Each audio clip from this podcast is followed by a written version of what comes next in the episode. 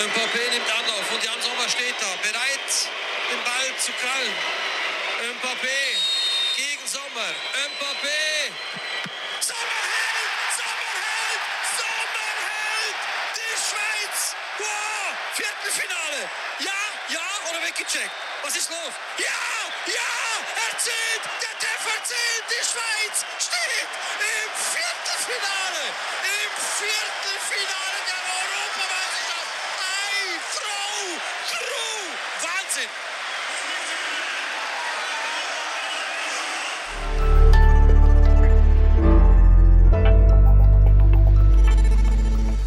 Yvette Narisch. Kennst du das, Lenz? Ja, na klar kenne ich das, lieber Florian. Und damit wollen wir mal unsere lieben Hörer begrüßen. Matthias, kannst du überhaupt sprechen? Servus. Grüezi. Und hallo, willkommen zur 165. Ausgabe unseres Transalpinen Podcasts mit, Sie hören es schon, doch nochmal ein bisschen Fußball. Lenz Jakobsen, Politikredakteur bei Zeit Online in Berlin. Matthias Daum, Leiter der Schweizer Ausgabe der Zeit in Zürich. Und Florian Gasser, Leiter der Österreichseiten der Zeit in Wien. Unsere zwei Themen diese Woche. Ihr wollt mir davon erzählen, ihr wollt mir genau gesagt euer Leid klagen, dass eure Hochdeutsch-Varianten, eure Standardsprachen äh, sterben.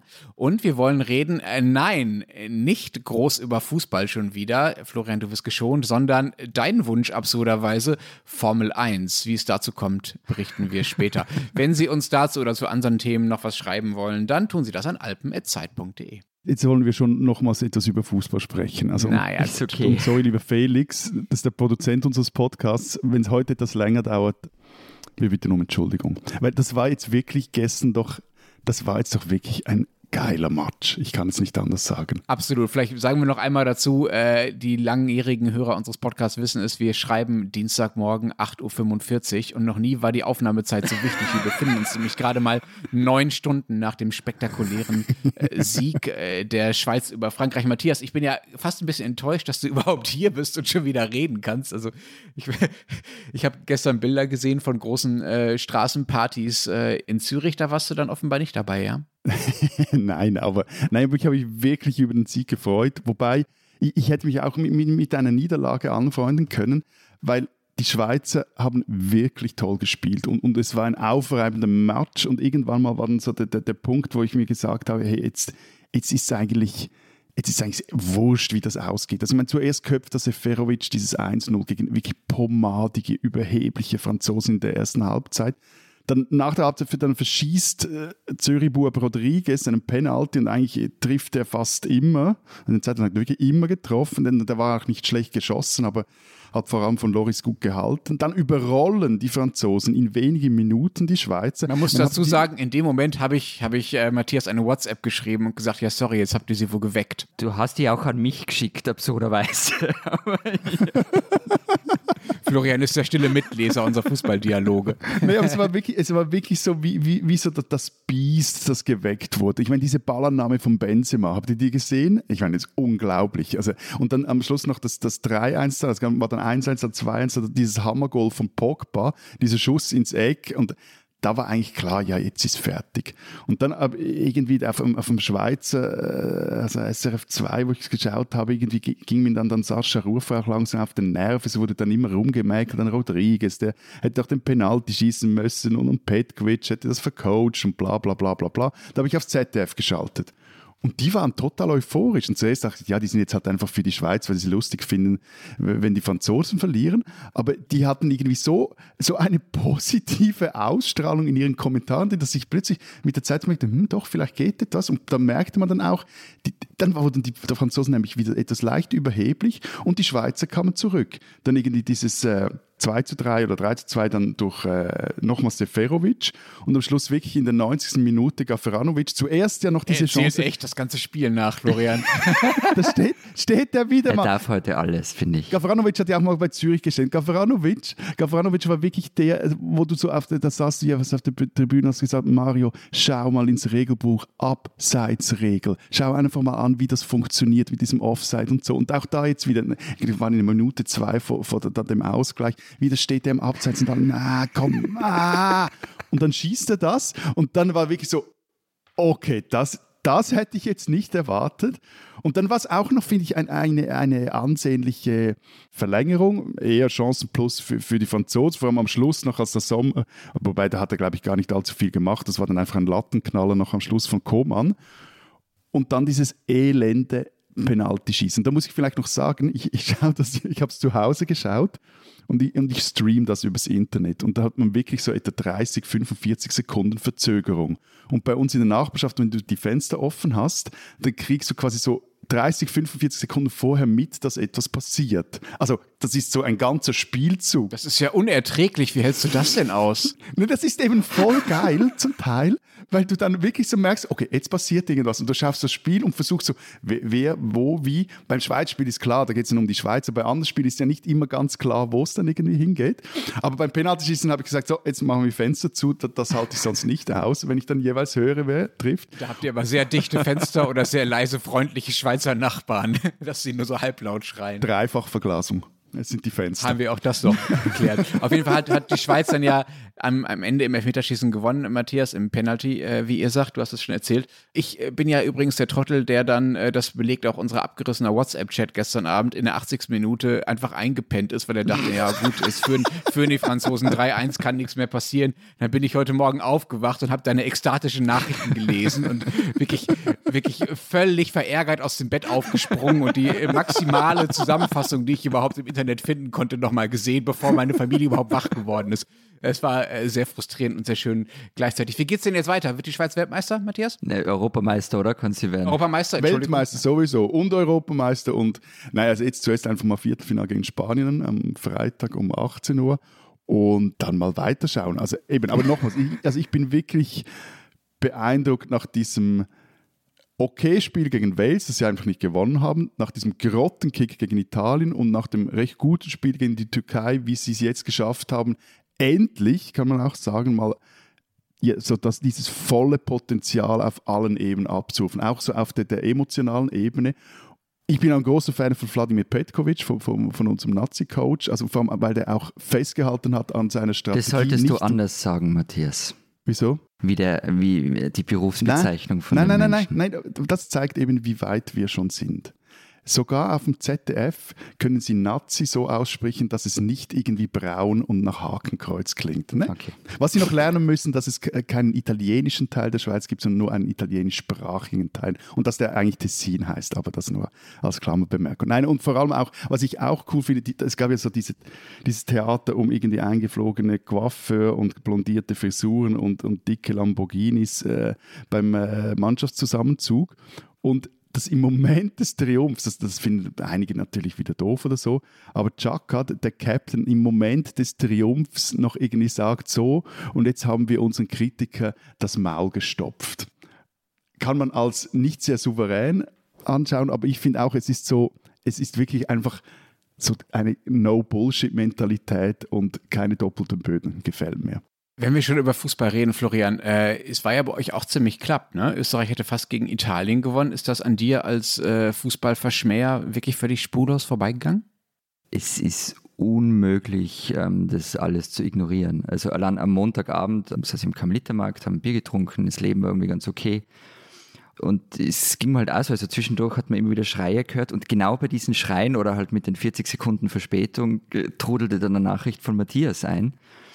Und, und ich mag mir für Fußball nicht interessieren, das ist jetzt nichts Neues, aber äh, diese Emotionen, also eben diese fast schon kindlichen Stimmungsschwankungen zwischen Verzweiflung und Euphorie, die sich wirklich im, im Sekundentakt abwechseln, das mag ich. Also zum Beispiel auch dieses Bild von einem Schweizer Fan, ähm, wo so zwei Minuten Unterschied sind, wo es heißt, irgendwie angezogen mit Hut und nett und ein, zwei Minuten Ich dachte kurz, Matthias hätte sich endlich die Haare abgeschnitten und er wär's. Hey, ich bin nicht so fett. Nein, also, also das mag ich wirklich. Also diese, diese Emotionen, die da mitschwingen, das gefällt mir und ich, ich habe mich auch ehrlich für Matthias gefreut. Also das ist jetzt nicht gespielt.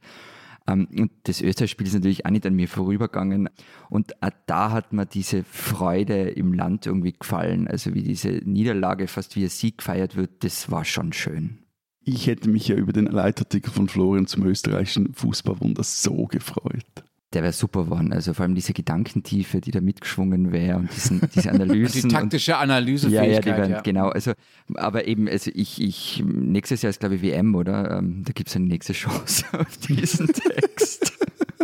Ich möchte nur einmal anmerken, dass ihr diejenigen wart, die in den äh, vorherigen Runden zur Fußball-EM immer gesagt hat, ja, kann man ja alles nicht gucken und ist ja ganz schrecklich mit dem Kommerz und der UEFA. Und ja, aber ich sage das immer. Ich schaue es, also ich, ich möchte nur sagen, also meine, ich bin da stabil, gell? ja, ja, ja, ja. So, kommen wir, nachdem wir jetzt zehn Minuten äh, Fußball in diese Sendung gemogelt haben, zu unserem ersten offiziellen Thema. Ihr wollt wieder über Sprache reden. Das ist äh, ja ziemlich naheliegend in diesem Podcast. Wir haben jetzt, glaube ich, in den letzten zehn Minuten auch schon wieder ein paar Beispiele dafür gehabt, wie sich unsere Sprache äh, unterscheiden. Und ich war mir relativ sicher, dass wir das Thema schon mal hatten, habe deshalb nachgeguckt und habe es tatsächlich gefunden. In der zehnten Folge haben wir über Dialekte geredet, also fast äh, zu Anfang der, äh, unserer Podcast-Zeit, vor über zwei Jahren mittlerweile. Ich zitiere, Thema war der Zauber der Dialekte. Also ihr wisst, ich höre euch immer gern zu, wenn ihr äh, über eure Sprachen erzählt und eure Sprachen sprecht vor allem. Aber warum jetzt nochmal Thema? Naja, der Unterschied ist, wir haben damals über Dialekte geredet. Ähm, also ihr erzählt, wie das Tirolerische in, in Wien ankommt und umgekehrt, warum die Steirer bellen und wieso die Kärntner ganz wache reden. Aber diesmal geht es ja nicht um Dialekte, ähm, sondern um die Hochsprache oder besser gesagt halt die verschiedenen Hochsprachen, ähm, weil ens es gibt mehr als ein Hochdeutsch. Nein. Doch. Ja. Du bringst mein Weltbild ins Wanken. ja, ja. Nur zur Sicherheit, damit ich das verstehe. Ich glaube, ich bin auch nicht der einzige Deutsche, der das zumindest nicht so ganz auf dem Schirm habt. Ihr operiert quasi mit drei Sprachvarianten dann insgesamt, ja. Also erstens regionale Dialekte, das, was du gerade beschrieben hast, äh, Florian, also auch Tirolerisch, aber auch Berndeutsch und so weiter. Und dann noch gibt es zweitens eure eigenen Hochsprachen, also eure eigenen Varianten des Hochdeutschen quasi. Und dann gibt es noch äh, das, was ich als deutsche Hochsprache, als deutsches Hochdeutsch quasi kenne, die euch dann beispielsweise beim Fernsehgucken begegnet oder wenn ihr mal äh, mit so Menschen wie mir reden müsst oder in Hamburg Konferenzen sitzt oder so, ja? Der erste Teil ist nicht so falsch, den du gesagt hast. Der zweite stimmt nicht. Also im deutschen Fernsehen begegnet uns die ja. Hochsprache, ja. die, die, deutsche Hochsprache im österreichischen Fernsehen nicht. Ähm, und ja, der Rest, der erste Teil ist ganz okay. Ja, und es stimmt auch nicht, dass es diese Dreiteilung gibt. Also du hast jetzt gesagt, quasi die, die, die deutsche, äh, oder so formuliert, dass die deutsche Standardsprache der österreichischen und Schweizer Standardsprache quasi übergeordnet ist und dem ist eben nicht so. Also, nee, nee, nee, nee, das habe ich... Nein, nein, nein, aber, das, nein, das ist eben wichtig zu wissen. Aber ich finde es gut, Matthias, also, weil, dass du das rein interpretierst bei Lenz. Okay, nein, nein, okay, dann, dann, dann habe ich das falsch verstanden bei Lenz, aber das war eben lange so, war es eben wirklich so, dass also die, die Schweizer Standardsprache und die österreichische Standardsprache wie als eine Abweichung von der deutschen, vor allem von der hannoverschen deutschen Norm galten. Das stimmt aber nicht. Also die, die drei Standardsprachen sind gleichberechtigt. Also es gibt ein, ein, deutsches Hochdeutsch, es gibt ein Schweizer Hochdeutsch und es gibt ein österreichisches Deutsch. Ich finde das ehrlich gesagt und äh, möchte auch gar nicht so abschätzig wirken, auch wenn man, glaube ich, da als Deutscher leicht in diese Rolle kommt, äh, auch ganz schön anspruchsvoll. Ne? Also im Ernst, ich für meinen Teil habe ja empfinde das eigentlich eher als Luxus und als Bequemlichkeit, dass ich eigentlich nur mit einer Sprache operieren muss, was auch daran liegt, dass ich zumindest keinen besonders stark gefärbten Dialekt habe, trotz meines Aufwachsens im Ruhrgebiet. Und auch euch gegenüber mich nicht besonders, ich will gar nicht sagen anstrengen, aber ich muss euch gegenüber keine andere Sprache sprechen, als ich sie in anderen Alltagssituationen spreche. Das ist natürlich einerseits total einfach, aber andererseits halt auch vielleicht äh, ein bisschen öde im Vergleich zu dem, was ihr da so habt. Ja, aber das hat ja schon auch damit zu tun, eben auch äh, mit, deiner, jetzt mit deiner persönlichen Herkunft in Deutschland. Also wenn du jetzt in Sachsen aufgewachsen wärst, dann würdest du Absolut. natürlich schon sehr viel, ein, ein stärker geprägtes äh, Hochdeutsch sprechen. Also, und gleichzeitig du bekommst natürlich dann die bösen Leserinnen-Mails, die dich deiner Sprache wegen als arroganten Deutschen beschimpfen und Florian und ich werden angehimmelt wegen unserer Aussprache. Ständig werdet ihr angehimmelt. Bevor ihr mir erzählt, was das äh, Problem mit euren Hochdeutsch-Varianten, äh, nenne ich es jetzt trotzdem mal, äh, ist, äh, Matthias, also ob sie gleichberechtigt sind oder nicht und was es da gerade für, äh, für Kämpfe drum gibt. Ich habe noch nicht so ganz genau verstanden, wo die überhaupt herkommen. Also ist das quasi so eine Art Quersumme all eurer Dialekte in euren Ländern, aus denen sich dann quasi eine eigene Hochsprache ergeben hat? Oder habt ihr quasi dann doch das, das was ich kenne, das deutsche Hochdeutsch genommen und da sozusagen ein Best-of aus euren Dialekten drunter gemischt? Oder hat sich eure Hochsprache ganz völlig unabhängig und parallel zu unserer entwickelt? Also wo kommt die her, das, was ihr Hochsprache nennt? Also, nur zur Erklärung, warum wir auf dieses Thema machen. Diese Woche. Weil wir es interessant finden. Eine, Hallo. Ja, deswegen auch und weil diese Woche eine äh, neue Zeitalpen-Ausgabe erscheint in Österreich und der Schweiz. und die beschäftigt sich mit Sprache. Und ähm, Matthias und meine Kollegin Christina Pausackel haben diesen Text zu den Hochsprachen geschrieben. Und wenn ich das richtig verstanden habe, Matthias korrigiert mich dann sicher, dann hat sich die deutsche Hochsprache eigentlich im Süden entwickelt, also in dem, was heute Süddeutschland ist. Und irgendwann wurde das dann kodifiziert und als Standardhochdeutsch festgelegt. Und gleichzeitig haben sich aber, ich spreche für Österreich, aber eigene Re Begriffe und Regeln etabliert, die vor allem nach dem Zweiten Weltkrieg, als wir ja alle sein wollten, nur nicht Deutsch, die wurden dann zum Österreichischen. Und wir hatten ja bis zur Rechtschreibreform ein eigenes Wörterbuch. Also der Duden galt hier nur begrenzt bis in die 90er. Äh, zeitlang ging diese Ab Abgrenzung so weit, ähm, dass das Fach Deutsch zum Beispiel in der Schule umbenannt wurde in Unterrichtssprache. Aber, lustig ist ja vor allem an der Geschichte, dass es eben das Hochdeutsch eigentlich aus dem Süden kommt, also aus Süddeutschland, aber dann nochmals im Norden kodifiziert wurde, und die sprachen dort Niederdeutsch, das eigentlich kein, kein Hochdeutsch war. Und weil die, für die war Hochdeutsch ein, ein, wie eine Fremdsprache, die haben sie das als Standardsprache übernommen. Und darum gilt jetzt oder galt quasi bis vor einer Zeit lang auch unter Germanisten und Germanisten dieses Hannoveraner Deutsch so als, als, äh, als Goldstandard der, der, der, deutschen Hochsprache. Ist jetzt aber seit einiger Zeit äh, nicht mehr so. Und was ist nun das Problem mit euren Hochsprachen? Worunter leiden die? Ich habe kein Problem damit. Alles gut mit unseren Hochsprachen. So grundsätzlich. Ja, ich verstehe schon, Florian. Ich meine eher, ähm, ja. ich meine eher, äh, stehen die unter Druck? Matthias, du hast schon angedeutet, äh, dass lange Zeit so getan wurde, als wären sie irgendwie minderwertig sozusagen. Ja, sagen wir mal so, ähm, ja, sie sind unter Druck und wir werden alle zusehends germanifiziert. Also, und das merke ich ja bei mir selber, ich nehme mich da nicht aus. Ich sage zum Beispiel selber immer häufiger Tschüss. Das war vor, weiß ich nicht, 10, 20 Jahren hätte ich nie im Leben Tschüss gesagt. Also wenn dieser Podcast irgendwann nicht mehr Servus, Grüezi, Hallo heißt, sondern nur noch Tschüss, Tschüss, Tschüss zum Abschied, dann müssen wir aufhören damit. Dann lassen wir es sein. Aber ja. das, ist, das ist einfach lustig, wenn ich in der Schweiz mit Deutschen spreche, die schon lange hier leben und wohnen. Also äh, die sagen nie am Telefon zum Beispiel Tschüss die sagen immer Adieu. Das ist so etwas, dass man sich, glaube ich, recht schnell äh, als Deutscher oder Deutsche in der Schweiz dann angewöhnt, dass dieses Tschüss, weil das Tschüss wird in der Schweiz schon auch gebraucht, aber das ist nur, wenn du mit jemandem per Du bist. Aber das Siezen und Tschüss, das, das ist lustig. Aber das ist, glaube ich, auch, sagen wir mal, der deutsche Ehrgeiz ist dann auch richtig zu machen und den Gastgebern äh, gerecht zu werden. Ja, ja, ne? ja nein, ich, ich finde, das, das ist quasi dann einfach das Umgekehrte, dass es auch gibt. Mhm. So, komme mir noch gerade in den Sinn. Aber diese, also du hast jetzt von der Germanifizierung äh, gesprochen, Florian. Ich habe kurz überlegt, ob ob das nicht, äh, sagen wir mal, normale Anpassungsprozesse äh, sind. Wenn ich mich richtig erinnere, ist ja das, worüber, ist es ja das, worüber wir bei den Dialekten da damals vor zwei, drei Jahren auch schon gesprochen hatten, dass die, ich sage es jetzt mal nicht wertend, ja, aber beschreiben die, sagen wir mal, kleineren Sprachformen, also in diesem Fall das Schweizerische und das Österreichische Hochdeutsch, ähm, sozusagen von der größeren, vielleicht etwas hegemonialeren Sprachform so ein bisschen an den Rand gedrängt und marginalisiert werden. Ja, und wir, und jetzt meine ich jetzt wirklich wir, ähm, der Herr Gasser und ich, wir sind an dieser Entwicklung auch äh, ganz direkt mitschuldig und du auch ein wenig, Lenz.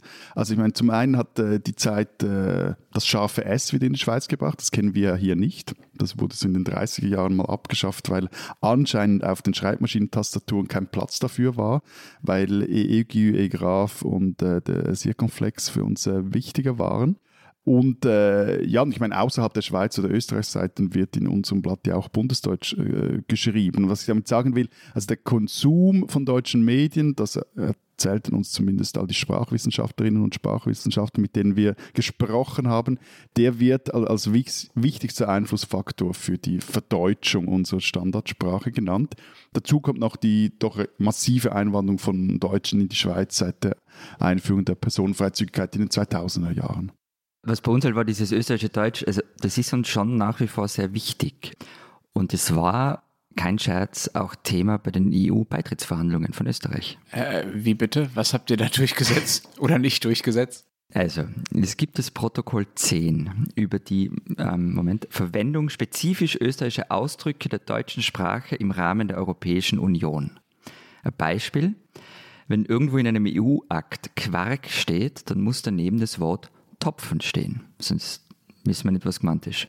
Und also in diesem Protokoll 10 sind 23 österreichische Begriffe festgelegt, für die das eben gilt. Achtung, jetzt folgt quasi der Katalog der Abweichung der österreichischen Hochsprache von der deutschen Hochsprache. Naja, so- das, was wir halt rein da verhandelt haben. Also Die Spitze des Eisbergs. Spoiler, es geht nur ums Fressen. ja, ausschließlich.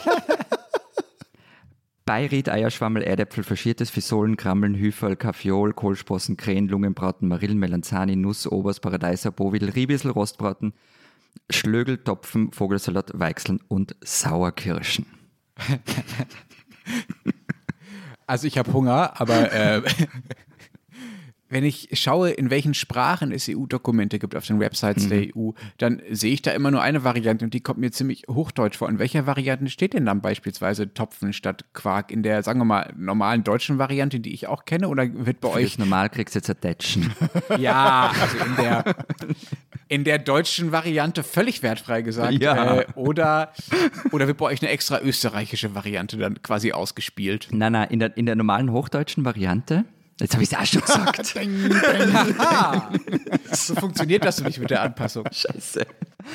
Ähm, und, und da steht dann Quark Schrägstrich Topfen. Aber ihr Superdiplomaten habt ja einfach mal die Marmelade vergessen, oder? Das hat mir Christina erzählt. Ja, es war, es war ja angeblich irgendwie spät abends irgendwo da so eine Runde in Brüssel bei den Beitrittsverhandlungen, wo die Liste gemacht worden ist. Ja, wir haben die Marmelade vergessen.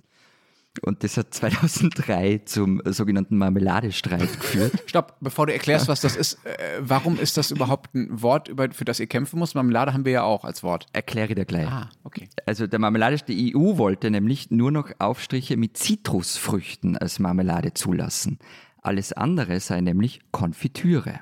Entschuldigung, als Nicht-EU-Mitglied, wie absurd ist das? Ja, das hat, also ich könnte jetzt äh, versuchen, das zu verteidigen und sagen, dass es was damit zu tun hat, äh, dass man quasi Marken schützt und versucht, Dinge auf dem Markt erkennbar zu halten und so weiter. Aber ehrlich gesagt, das hat auch in Deutschland für Verwirrung gesorgt. Auch äh, ich sage zu allem Marmelade und zu nichts Konfitüre. Naja, das Ergebnis war ja übrigens, dass Österreich eine Ausnahmegenehmigung kriegt und bei uns heißt weiter alles Marmelade, was eine Marmelade ist, außer ähm, wir exportieren es. Also wenn, wenn du, Lenz, jetzt in, in Deutschland dir eine Marmelade kaufst, dann steht da wahrscheinlich Konfitüre drauf. Eine Marmelade aus Österreich meinst du? Ja, genau, genau.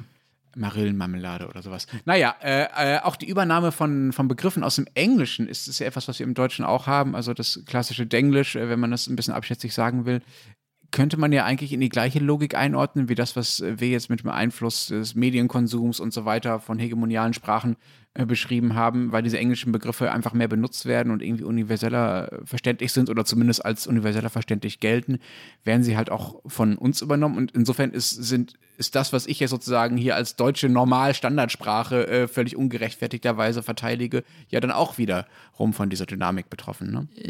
Ja, eh, aber das ist. Ich will das auch gar nicht kritisieren, find, das also- widerspricht nichts davon, nein, aber ich finde, das widerspricht jetzt nichts davon, von dem, was wir vorher gesprochen haben. Das ist ja eine normale, lebendige Sprache. Da gibt es verschiedenste Einflüsse und das ist ja völlig okay. So die Frage ist, wird es dann zu einem Einheitsbrei oder wird, ist es eben regionaler unterschiedlich? Ja, und es kommt auch dazu, dass es eben halt nicht richtig oder falsch ist. Also es gibt keine Norm, sondern es gibt einfach Varianten. Und das finde ich schon ein, ein sehr großer Unterschied. Es gibt auch ein, ein Büchlein aus dem Duden Verlag Schweizer Hochdeutsch und es gibt ein großartiges Werk, wie ich finde, nämlich das Variantenwörterbuch des Deutschen. Das sind, steht, glaube ich, etwa 12.000 Begriffe drin, die unterschiedlich... Matthias, Matthias hast du das vor dir? Weil ich, du musst den ganzen Titel vorlesen von dem Buch, ich habe es gerade nicht vor mir. Moment, Moment, Moment, Moment, ich muss das schnell suchen. Eine Sekunde schnell. Also, das heißt, Variantenwörterbuch des Deutschen ist der Titel, Untertitel. Die Standardsprache in Österreich, der Schweiz, Deutschland, Liechtenstein, Luxemburg, Ostbelgien und Südtirol sowie Rumänien, Namibia und Mennonitensiedlungen. Das ist 2016 erschienen in einer völlig neuen, bearbeiteten, erweiterten Auflage, in dem das drin sind etwa 12.000 Wörter drin, die in diesen verschiedenen Ländern unterschiedlich gebraucht werden oder die es nur in verschiedenen Ländern gibt. Ich möchte kurz darauf hinweisen, wenn Sie zufällig in einer Mennonitensiedlung wohnen und uns etwas über die dort gebräuchlichen deutschen Begriffe erzählen wollen, dann schreiben Sie uns bitte auch an alpen.zeit.de. Na, schicken Sie uns eine Sprachnachricht, bitte. Ja, noch besser. Genau, Sprachnachrichten. Und bitte auch, bitte auch aus Ja. Namibia und Rumänien, das würde mich nämlich auch interessieren. Und auch die deutschsprachige Gemeinschaft in Ostbelgien. Oder Luxemburg. Liechtensteiner, wenn ihr wollt, und vielleicht auch noch Südtirol. Also, auf jeden Fall. Das ist halt wirklich ein, das ist wirklich ein super Buch. Also ich meine, das ist sehr, sehr freakig, aber ich finde, es, es, also man merkt auch, wenn man sich etwas genau damit be beschäftigt, Sprache sagt halt sehr viel auch über eine Kultur eines Landes aus und man fühlt sich bis zu einem gewissen Grad auch daheim in, in einer Sprache. Und von dem her finde ich es schon auch wichtig, wenn es zum Beispiel nicht falsch ist, wenn dann eine österreichische Schülerin Händel, wenn die Händel statt Hähnchen einen Aussatz schreibt und wenn ihr dann das als Fehler äh, markiert wird, sondern in Österreich kann man Händel schreiben. Oder auch wenn, wenn ein Schweizer halt vom Morgenessen spricht und nicht vom Frühstück. Dazu gibt es übrigens eine hübsche Anekdote von Friedrich Dürrenmatt. War, glaube ich, bei den Proben zu seinem Theaterstück Romulus der Große. Da behauptet ein Schauspieler, vermutlich ein Deutscher, der den Diener von Romulus spielte, es heiße Frühstück und nicht Morgenessen. Er musste da Romulus das Frühstück oder eben das Morgenessen bringen. Worauf dann Dürrenmatt den Dialog umschrieb und Romulus sagen ließ, was in meinem Haus klassisches Latein ist, bestimme ich. Diesen Österreicher sollten Sie kennen. Marantana Kruzifix, wenn's nix lernst, kannst halt nix. Sonst nur Trotteln überall, Himmelfix nur einmal. Wir sind jetzt ein bisschen weg von der Hochsprache. Und wir sind bei Ernst Molden. Das ist ein Wiener Musiker, der mit seinen Liedern im Dialekt mittlerweile nicht nur in Österreich auftritt, sondern auch in Berlin und in der Elbphilharmonie in Hamburg. Begonnen hat Molden aber anders, nämlich auf Hochdeutsch. Seine Großmutter schrieb den Text der österreichischen Bundeshymne, sein Vater war einer der wichtigsten Verleger der Nachkriegszeit und in einer großbürgerlichen Villa in Döbling wurde schönstes schnitzlerisches Deutsch gesprochen. Nur die Oma mütterlicherseits, die oft da war, hat sich nicht so ganz dran gehalten. Ihre eingangs zitierten Flüche auf Wienerisch hat Molden in dem Lied Bad Language verewigt. Als Molden war gerade ein Teenager, da ging der Vater pleite, der Wohlstand war weg und der Sohnemann begann dann später mal als Polizeireporter, war Dramaturg am Schauspielhaus, schrieb Romane, über deren Qualität man zumindest diskutieren kann und begann als Sänger, auch auf Hochdeutsch. Der Erfolg überschaubar. 2006 traf er Willi Resetaritz, besser bekannt als Kurt Ostbahn oder Ostbahn Kurti, und ähm, für den sollte er dann ein Lied schreiben im Dialekt. Es wurde eine Nummer über eine Straße seiner Kindheit, die Hammerschmidtgasse in Döbling. Hier spielte er mit seinen Freunden, prügelte sich und verliebte sich das erste Mal. Doch von der Straße von damals ist nichts mehr übrig. Nichts erinnert mehr dran und Mollen singt, ich sag Servus zu meiner Gassen und die Gassen kriegst nicht retour. Alles, was danach kam, war auf Wienerisch und mit dem Dialekt kam der Erfolg bis heute. Wenn es genau interessiert, der kann in der Alpenausgabe ein Porträt über den Wiener Singer-Songwriter lesen. Ernst Mollen ist ein Österreicher, den man kennen muss.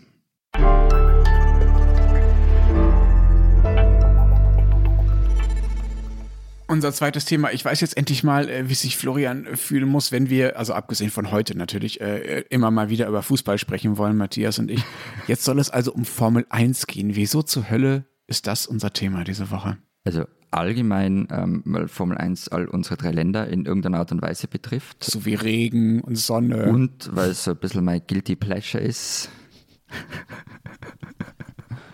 Und im Speziellen, weil am Sonntag Grand Prix in Österreich war und nächsten Sonntag gleich der nächste in Österreich ist. Und du hast das äh, Rennen am Sonntag gesehen? Natürlich nicht, ich setze mich doch nicht an einem Sommersonntag vor die Glotze. aber, aber, aber drückst uns das Thema auf. ich sehe schon, du bist, du bist so richtig drin, du bist so ein richtiger Vollblut-Fan, lässt sich vom Wetter überhaupt nicht abhalten. Na, ich schaue, also ganz ehrlich, ich schaue fast nie Rennen. Also manchmal den Start und, und Monte Carlo manchmal auch komplett, aber ansonsten, also früher mal so in Studentenzeiten, wenn ich am Sonntag auskattern äh, musste, dann so als Berieselung beim Nachmittagsschläfchen. Aber ja. Aber äh, ich verstehe es jetzt nicht. Also warum reden wir dann darüber, wenn du den Krams Schaß, würdet ihr wahrscheinlich sagen, selber nicht schaut? Was ist denn nun dein Guilty Pleasure da dran? Was hast du denn damit zu schaffen? Naja, das ist schon so, so eine lebenslange Verbindung. Also seit ihr Kind bin, Dass du es nicht schaust, ist die lebenslange Verbindung. Nein, ich habe früher schon Rennen geschaut. Und es aber seit ich Kind bin, fasziniert mich eigentlich viel mehr alles, was rund um die Formel 1 passiert. Also, also die Grid Girls. Nein, die gibt es nicht mehr, die sind abgeschafft, äh, richtigerweise. Na, sondern die Dramen, also wer bekriegt sich gerade? Senna gegen Prost, Hill gegen Schumacher, Hamilton, zuerst gegen Vettel, jetzt gegen Verstappen. Wer wechselt in welches Team, welches Team kauft welche Mechaniker, wo baut Adrian Newey gerade die, neue, die neuen Autos und Designer und die ganze Technik drumherum. Dazu vielleicht eine Geschichte, damit ihr euch die Größe dieses Irrsinns ähm, äh, bewusst machen könnt, mein erstes journalistisches Projekt in der Hauptschule als 13-Jähriger war eine Formel-1-Zeitung. Nein, ich hätte auf eine Mittelalterzeitung gewettet. Und, und in, dieser, in diesem Blatt gab es dann zum Beispiel irgendwie nicht halt den Rennbericht, sondern ein Feature über die Tankstutzen, die damals neu eingeführt worden sind. Hast du noch ein Exemplar? Ich, ich, ich wollte suchen jetzt für die Folge, aber auf die Schnelle habe ich es nicht gefunden. Ich muss nochmal nachschauen. Und die rennen ja eh, aber ähm, da interessiert mich halt auch vor allem die Taktik, die Boxenstrategie, welche Reifen werden benutzt und die Highlights schaue ich mir dann eh an.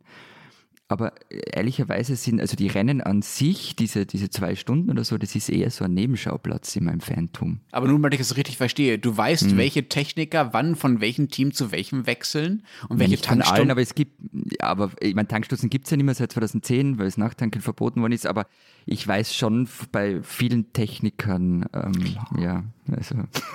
Ja, klar, Matthias, war dir auch völlig klar, dass er 2010 die Tankstützen ja, nicht meinen. Also das war ja, allgemein. Ja, ja, das mit ja. dem Tankschuhen. Ja, ist, ja, also man darf in, in der Box nicht mehr während dem Rennen nicht mehr nachtanken. Das hat man bis 2010 dürfen.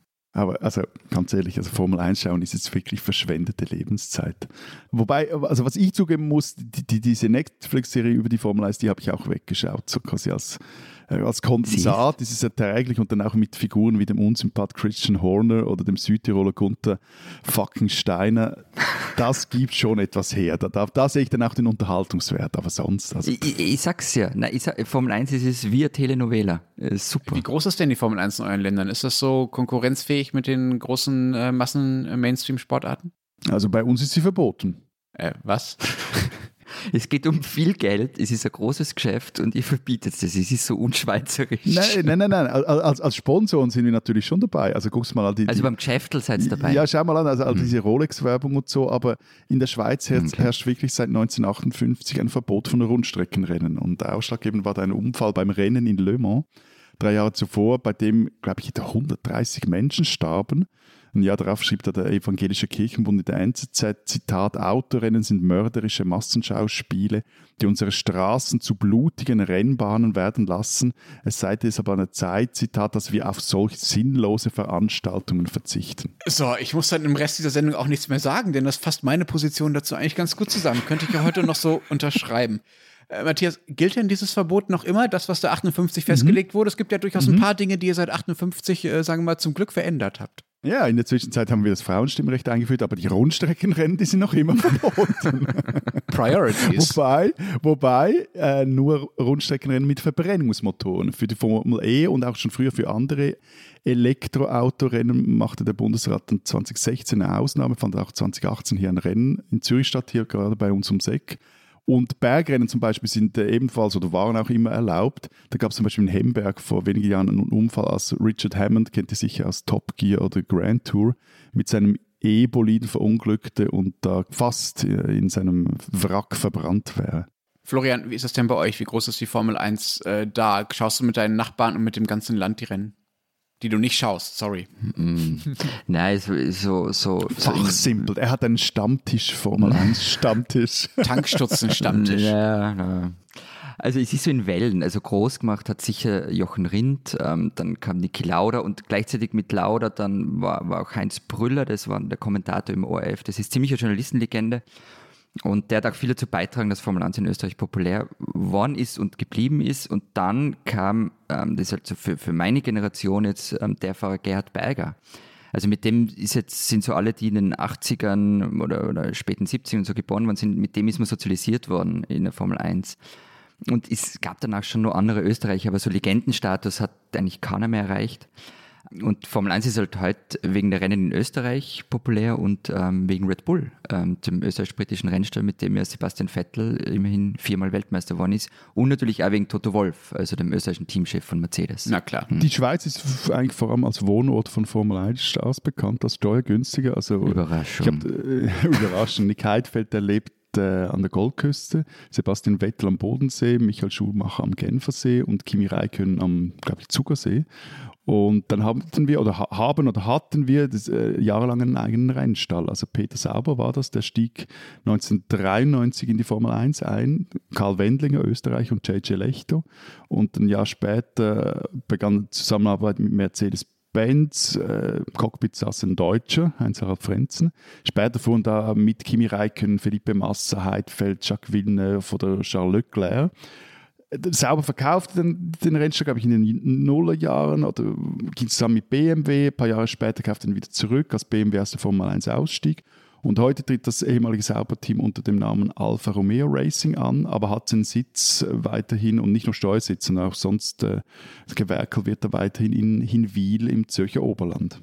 Und darf ich da nur ergänzen, er hat jetzt auch einen Bitte. recht legendären Formel-1-Fahrer, nämlich Clary Gazzoni, eine absolute Kultfigur und war auch Teamkollege von Niki Lauda. Wobei, also wenn, wenn, wir schon bei Legenden sind, dann müssen wir auch Joe Siffert noch erwähnen, der äh, 1971 bei einem Unfall in Brent Hatches starb.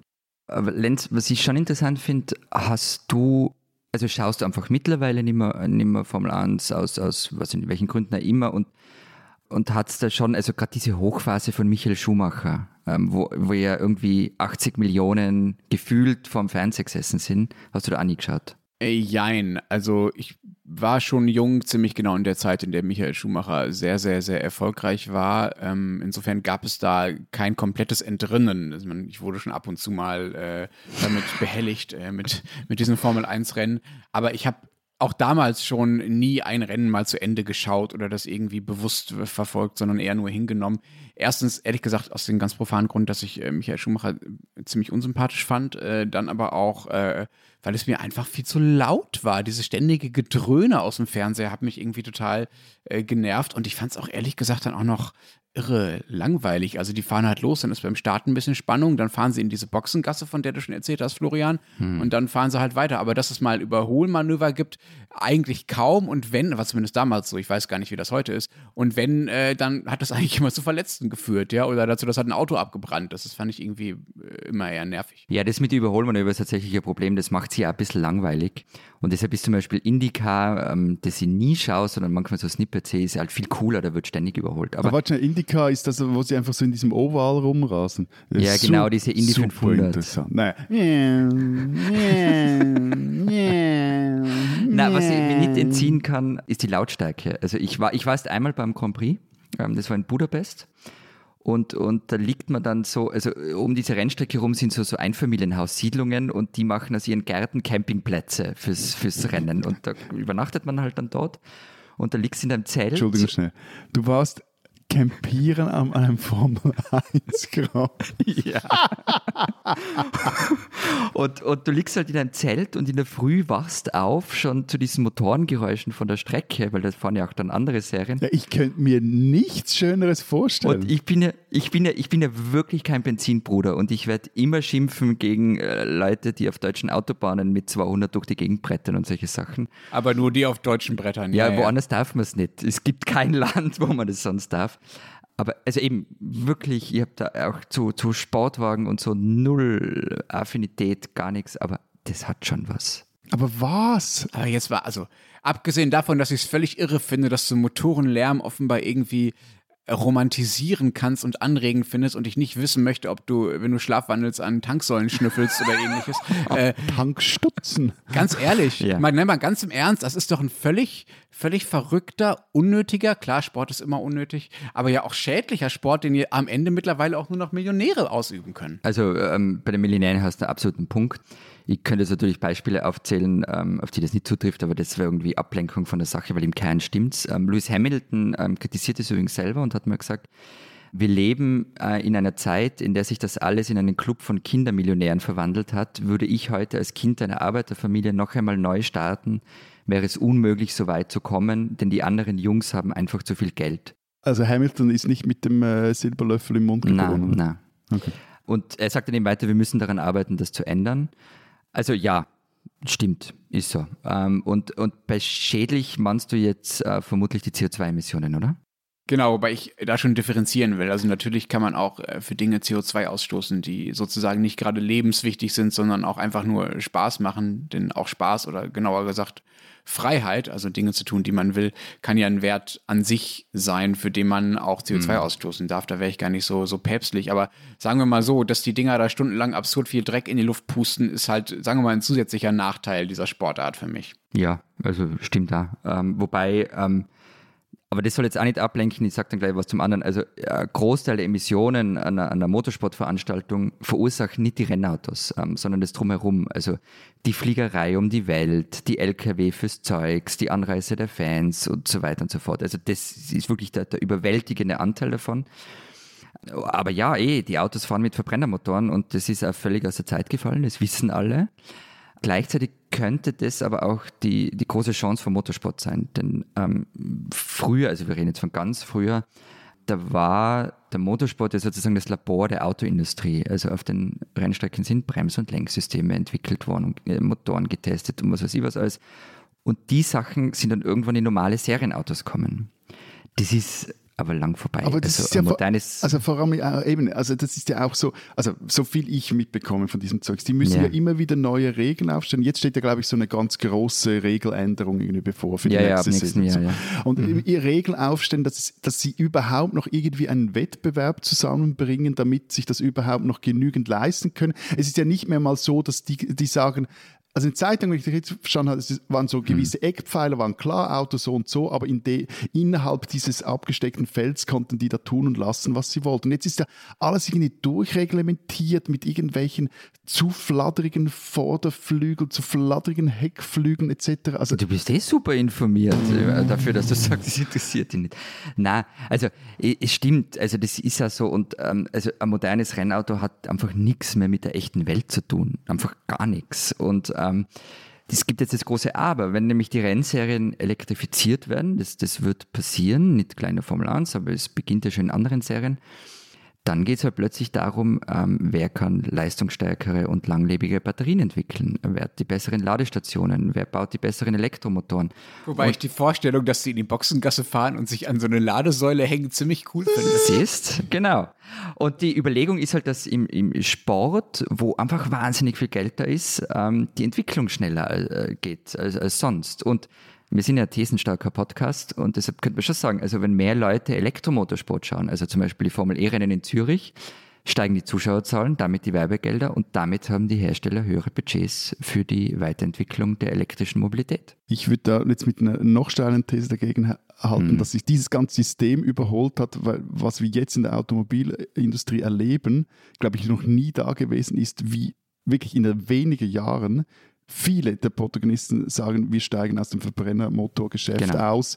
Dass es das, also, äh, dass so diesen Katalysatoreffekt eines Sports eigentlich gar nicht mehr braucht, sondern dass da viel größere Treiber am Werk sind. Aber ja, bin ich mir nicht sicher. Also ich, sagen wir so, ich glaube nicht, dass es schaden wird, wenn es nur einen Teil gibt, in dem mit wahnsinnig viel Geld und gigantischem Materialeinsatz Dinge entwickelt werden. Habt ihr eigentlich dieses Interview mit Sebastian Vettel mitbekommen vor ein paar Tagen im Spiegel? Mhm, Also Für die, die es nicht mitbekommen haben, ähm, es hat hier für einigermaßen Aufregung und Aufmerksamkeit gesorgt.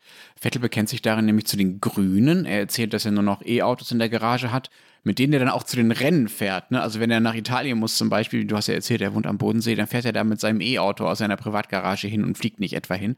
Er erzählt auch, dass er nur noch Fleisch äh, kauft, das nicht aus Massentierhaltung stammt, dass er keine Erdbeeren mehr im Winter isst und über äh, die Deutschen, in der deutschen Debatte, die auf Verbote und Verzichtsaufrufe wegen des Klimawandels schimpfen, äh, sagt Vettel, das sind für mich Leute, die nicht verstehen wollen, dass umweltbewusstes Leben alternativlos ist. So, äh, ich meine, er ist ja damit äh, nicht allein. In der Radikalität vielleicht schon, aber die meisten Motorsportler wissen das, dass die Zukunft elektrisch ist. Also Nico Rosberg zum Beispiel ist ja auch so schwer dahinter, ähm, die Formel E zu etablieren.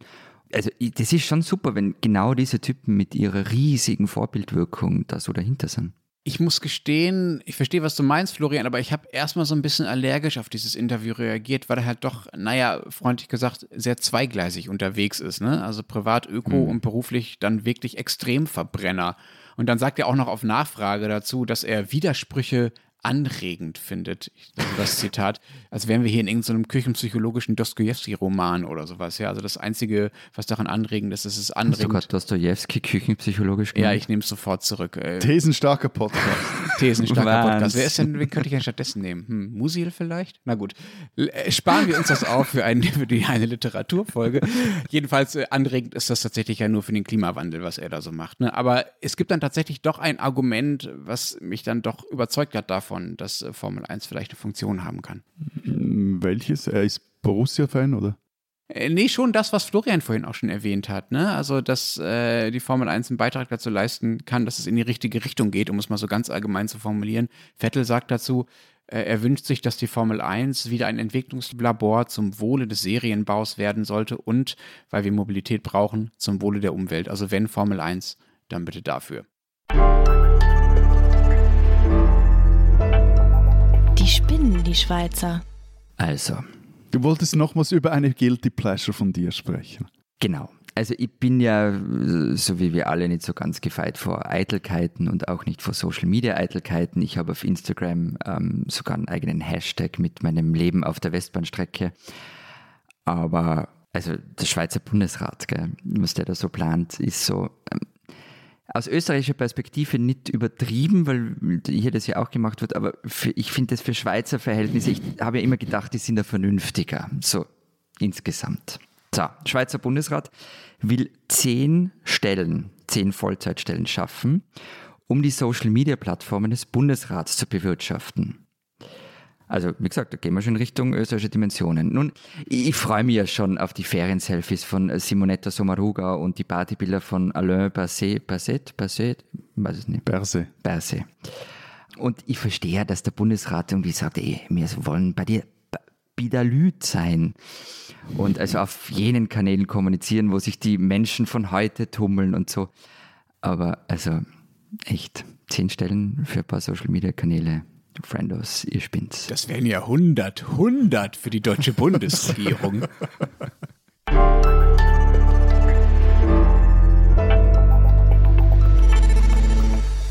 Das war's diese Woche bei unserem Transalpinen Podcast. Äh, verfolgen Sie den Fortgang der Schweizer Nationalmannschaft äh, bei der EM und hören Sie auch nächste Woche wieder zu.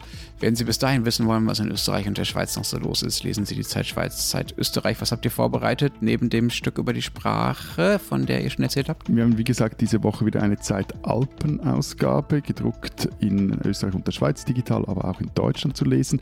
Neben ein Stück von Florian über Ernst Molden und ein Stück von Christina Pausakel und mir über die verschiedenen Hochsprachen haben wir ein Dutzend etwa Schriftstellerinnen und Schriftsteller, Musikerinnen und Musiker gefragt, wie sie denn zu ihrer Sprache gefunden hätten. Unter anderem haben uns geantwortet Adolf Muschk, Sibylle Berg, Simone Meyer, Tom Neuwirth, a.k.a. Conchita Wurst, Dirk Stermann, genau, Voodoo Jürgens, S-Rap, Thomas Hirschhorn etc. Und Peter von Matt, der emeritierte Literaturprofessor an der Uni Zürich, hat uns einen Text geschrieben über die zwei erfolgreichsten Schweizer Wortexporte, nämlich den Putsch und das Müsli.